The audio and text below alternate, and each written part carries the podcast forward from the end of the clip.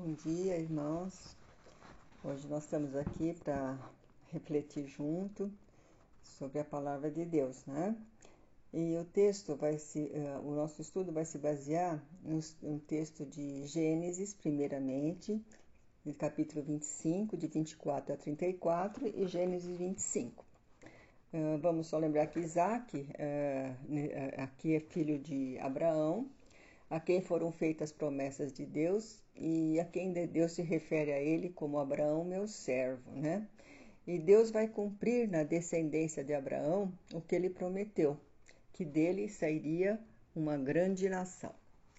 Uh, Isaac, então filho de Abraão, agora aos 40 anos, casa-se com Rebeca, que é estéril, e ora por ela por 20 anos, né?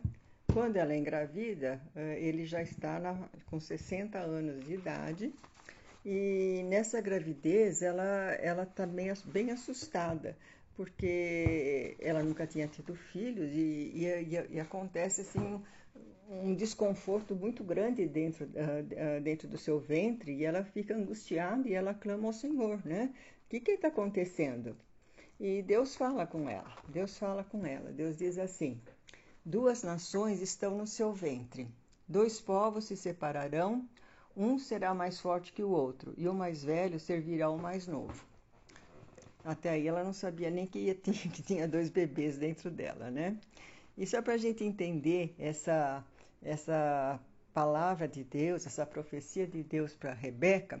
Eu acho que é interessante a gente ir lá para Romanos, né? Porque Romanos vai falar da soberania da, da eleição de Deus, da escolha que Deus faz, né? Então vamos ver. Então lá em Romanos 9, de 11 a 13, está escrito o quê? Está escrito assim: Antes que os gêmeos nascessem ou fizessem qualquer coisa boa ou má, a fim de que o propósito de Deus, conforme a eleição, permanecesse não por obras, mas por aquele que chama. Foi dito a ela: O mais velho servirá ao mais novo, como está escrito: Amei a Jacó, mas rejeitei Esaú. Bom, então a gente vê aqui claramente que a escolha de Deus é soberana, ele faz como ele quer, né? Ele, ele no, nos planos uh, sábios dele, ele sabe por que ele escolhe um, ele escolheu um e não escolheu outro, tá? Então vamos só eh, tentar ver algumas características de cada um, né? Nós sabemos que Esaú ele vendeu o direito de primogenitura, ele chega com fome, ele vê, o, vê a, a, lentilha lá e ele fala, não, então, Jacó uh, oferece vender, ele aceita, porque ele fala, o que, que me adianta primogenitura se eu estou com fome? Então, isso é aquela característica, né? Eu tenho desejos e eu quero satisfazê-los imediatamente, né? Quando a gente vai para Jacó, não há nenhum, assim, pelo menos a princípio aqui, não há nenhuma sublimidade no que ele está fazendo, né? Ele quer o direito de primogenitura porque ele vai ganhar a herança dobrada, ele vai ter um lugar de destaque no clã. Então ele, ele olha mais adiante, mas até onde eu entendo aqui é com os olhos bem humanos mesmo, né? Ele está querendo um, um, aquilo que é melhor para ele, tá? Quando a gente vai analisar Isaac, Isaac, a Bíblia diz que ele estava perdeu a visão, né? E talvez por isso ele achou que estava próximo da morte, né? Segundo a, a, o comentário da Bíblia Shed, diz que ele estava nessa fase com 137 anos. E ele achou que iria morrer logo, né? Porque perdeu a visão, perdeu talvez a, a possibilidade de, de, fazer as coisas, acabou minha vida, né? mas na verdade ele vai viver até 180 anos, né? Errou, errou bastante, perto do que ele achou que ia morrer. E aí, ele achando que, que, que ia morrer, ele uh, chama o filho preferido dele, que é Isaú, e uh, contorna, uh, quer contornar a, a, aquilo que Deus tinha dito, né? Deus, certamente o que Deus falou para Rebeca é sabido por, por, por Isaac, né? mas ele tanto, tanto é escondido que ele chama particularmente o filho, dizendo que vai abençoá-lo. Né? E aí ele, ele fa, fa, fa, projeta isso e o filho vai atrás da caça para satisfazer o pai. E, e, Rebeca, qual é o papel de Rebeca nessa história? Rebeca, eh, sabendo da eh, é o filho preferido de Jacó e sabendo que o Isaú vai ser o abençoado, ela traça todo um plano eh, ardiloso para enganar o marido para que Jacó receba a bênção, né? Bom, à primeira vista, a gente, nós podemos ser levados, né, até a pensar que Deus aprovou todo o plano de engano, né, traçado por Rebeca e por, e por Jacó. É bom, é bom a gente entender que Jacó não tinha problemas de, de moralidade aqui, ele tinha só problema de possibilidade. Será que vai dar certo ou será que não vai dar certo, né? Então, só para a gente ter bem claro que não existe, assim, nesse momento, nada de espiritual em Jacó, tá bom? Mas, na verdade, né, acho que tanto para Isaac como a, Rebeca, eles pensavam que que Deus dependia deles para cumprir os seus propósitos. Eles achavam que eles estavam no comando da situação, né? O que, que a gente aprende com isso? Né? É que Deus não desvia um milímetro do que ele já tinha determinado. Então, não foi por causa de Isaac, nem por causa de Rebeca, foi porque Deus é Deus mesmo, sabe? E Jacó foi abençoado conforme Deus havia determinado.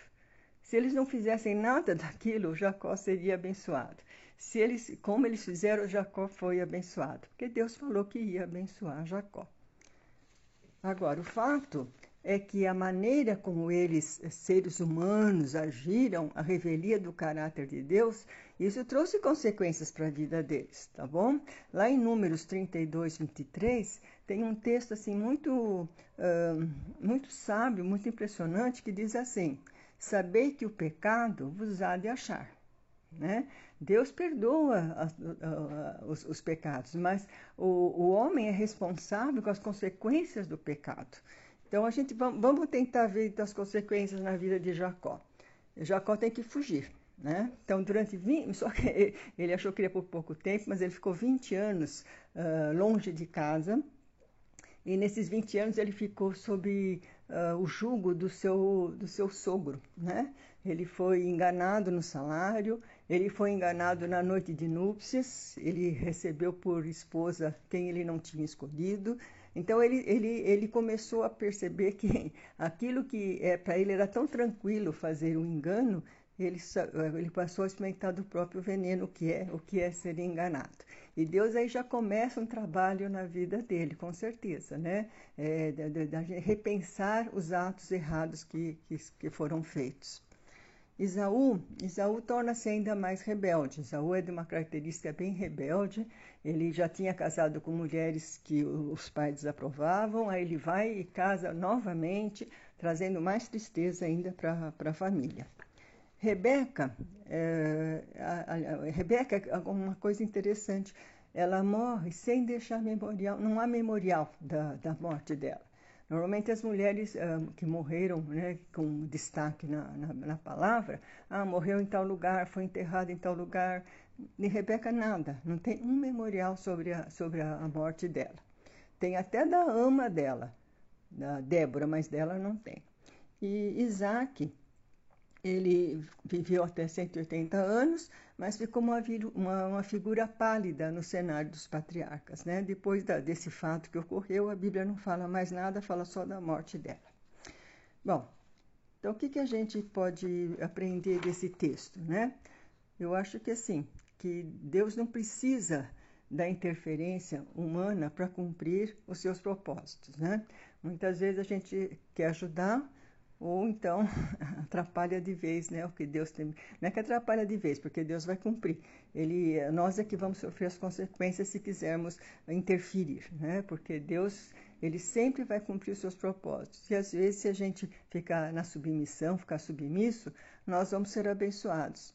Mas se às vezes quiser interferir, nós vamos ter que sofrer as consequências, porque Deus vai cumprir da maneira eh, mais sábia dele os seus propósitos. Então vamos aprender esperar em Deus, né? que Ele sempre tem o melhor para as nossas vidas. O outro texto está em Efésios, tá? Efésios de 4, uh, 22 a 32 e capítulo 5, de 1 a 21. Eu acho que nós não vamos uh, também ler, nós vamos uh, nos concentrar mais resumidamente. E só lembrando que a carta de Efésios é uma carta de edificação da igreja, né? da igreja, fortalecimento da igreja. É uma carta, além de Efésios, com certeza é uma carta circular que se correu em muitas outras igrejas, que era uma estrutura de, de como deveria ser a igreja que glorificasse o nome do Senhor Jesus. Então, eu vou pegar uh, alguns versículos para a gente servir de base, tá bom? Uh, vamos ver, primeiro é os versículos que estão no capítulo 4, de 22 a 24.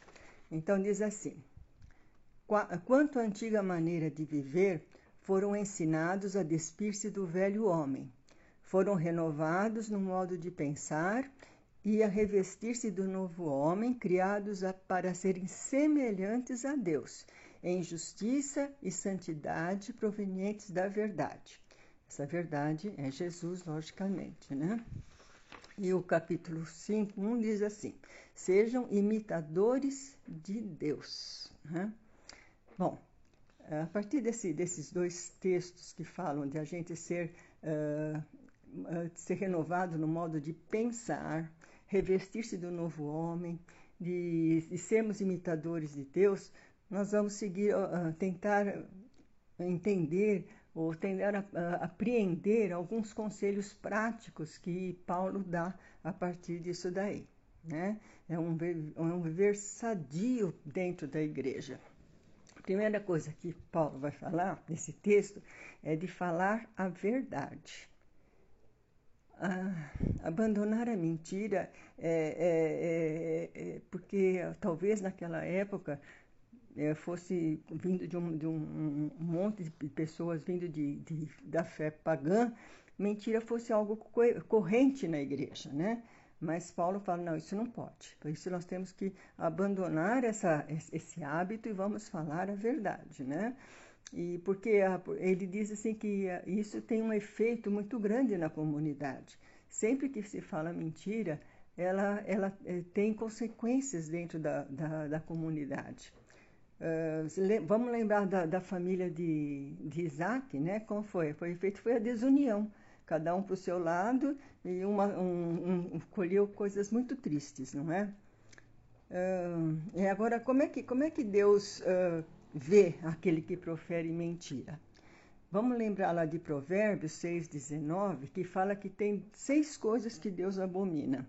E tem uma que ele, tem aquele que ele odeia e uma que ele abomina. É muito pior do que odiar. Ele diz assim: a testemunha falsa que espalha mentira e que provoca discórdia entre irmãos. Isso é coisa que Deus abomina, né? porque a gente levanta falso testemunho contra as pessoas. E isso, uh, dentro de uma comunidade, é algo devastador. Muitas vezes é difícil uh, recolher os pedaços daquela discórdia que ocorreu na igreja por uma mentira ou por algo que, que, que depois se verificou que não era exatamente como foi é, propagado. Né? Outra coisa que, que o Paulo alerta é não deixar uh, a ira dominar. Né? Às vezes existe, a gente se indigna com algumas coisas erradas, mas o perigo está quando uh, o diabo usa esse sentimento de tal forma, nos fazendo tão justos, que a gente uh, fica com ódio. E aí a gente peca, porque o ódio é pecado. Né? Então a gente tem que ter muito discernimento na hora que estiver uh, uh, sentindo ira por alguma coisa, às vezes até real e verdadeira, mas cuidado para tratar isso aos pés de Cristo, para que Satanás não, não tire proveito disso. Depois ele diz: o que furtava, não furte, não furte mais Uh, e naquele contexto, talvez também havia o hábito da, das pessoas vindo do mundo pagão, furto ser uma coisa normal, né? Mas aqui a gente pode pensar para nós que furto é qualquer coisa que eu obtenho de forma indevida, por meios ilícitos, né? Ou que eu tiro vantagem de alguma coisa que uh, não é uma coisa que seja aprovada nem aos olhos de Deus, nem aos, nem aos olhos da lei, né? E ele ainda faz até um, uma ressalva. Ele fala assim: ao contrário, trabalhe, né? Trabalhe e não só trabalhe, como socorra aqueles que estão necessitados, né? Então é, é um outro enfoque totalmente diferente. Depois ele fala sobre a palavra torpe. A palavra torpe nada mais é do que a palavra podre, né? Uh, vamos pensar assim numa, num, numa vasilha cheia de maçãs bonitas e uma maçã estragada. Qual será o resultado? Será que as maçãs bonitas e boas vão curar a maçã podre? Não vai, né? É o contrário que vai acontecer. Então a gente precisa ficar muito, muito atenta no uso das nossas palavras, porque é, a gente pode contaminar outras pessoas com aquilo que a gente fala, né? É, as palavras devem servir para edificação. Vamos supor, eu encontro uma irmã da, da, da igreja mais abatida, de vez eu falo, nossa, que cara é essa? O que, que você tem? Fala assim, por que, que você está abatida, irmã? Vamos conversar, vamos...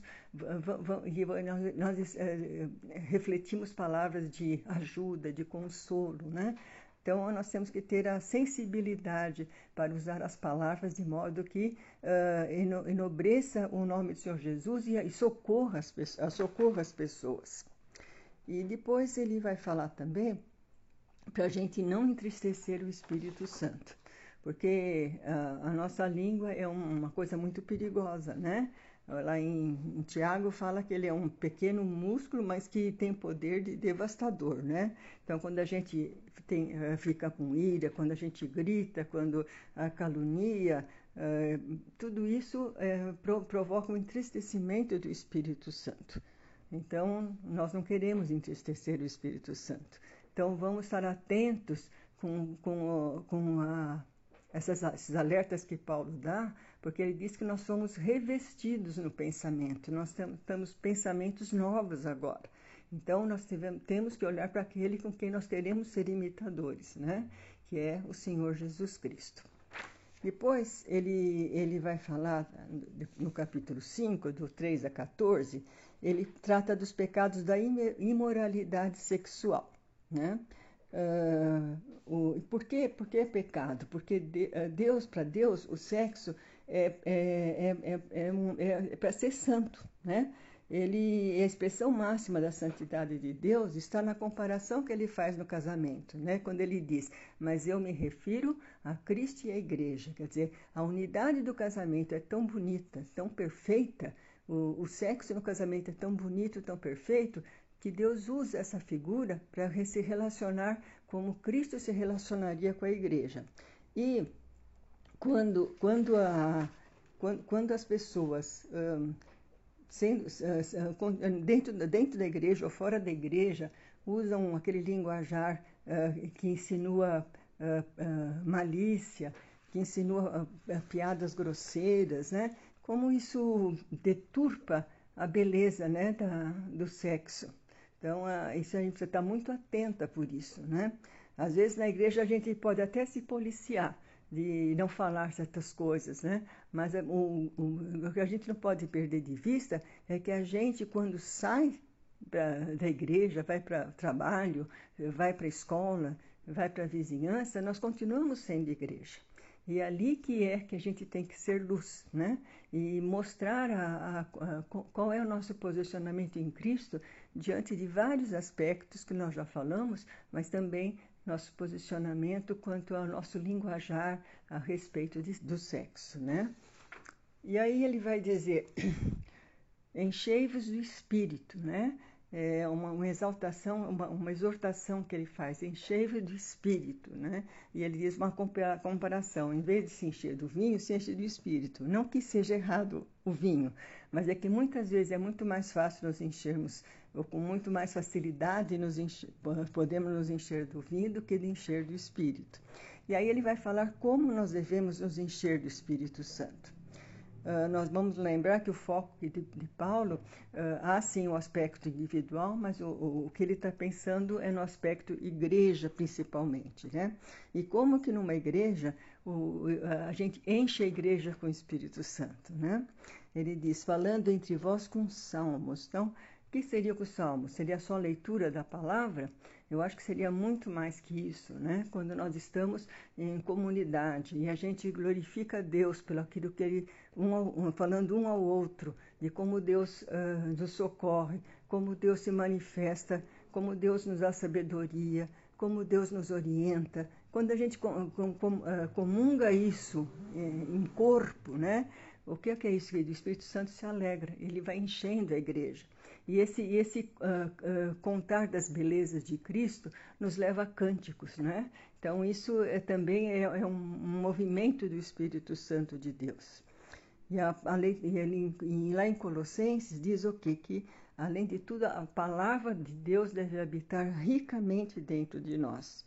E ele encerra nesse texto assim, dando graças a Deus por tudo, né?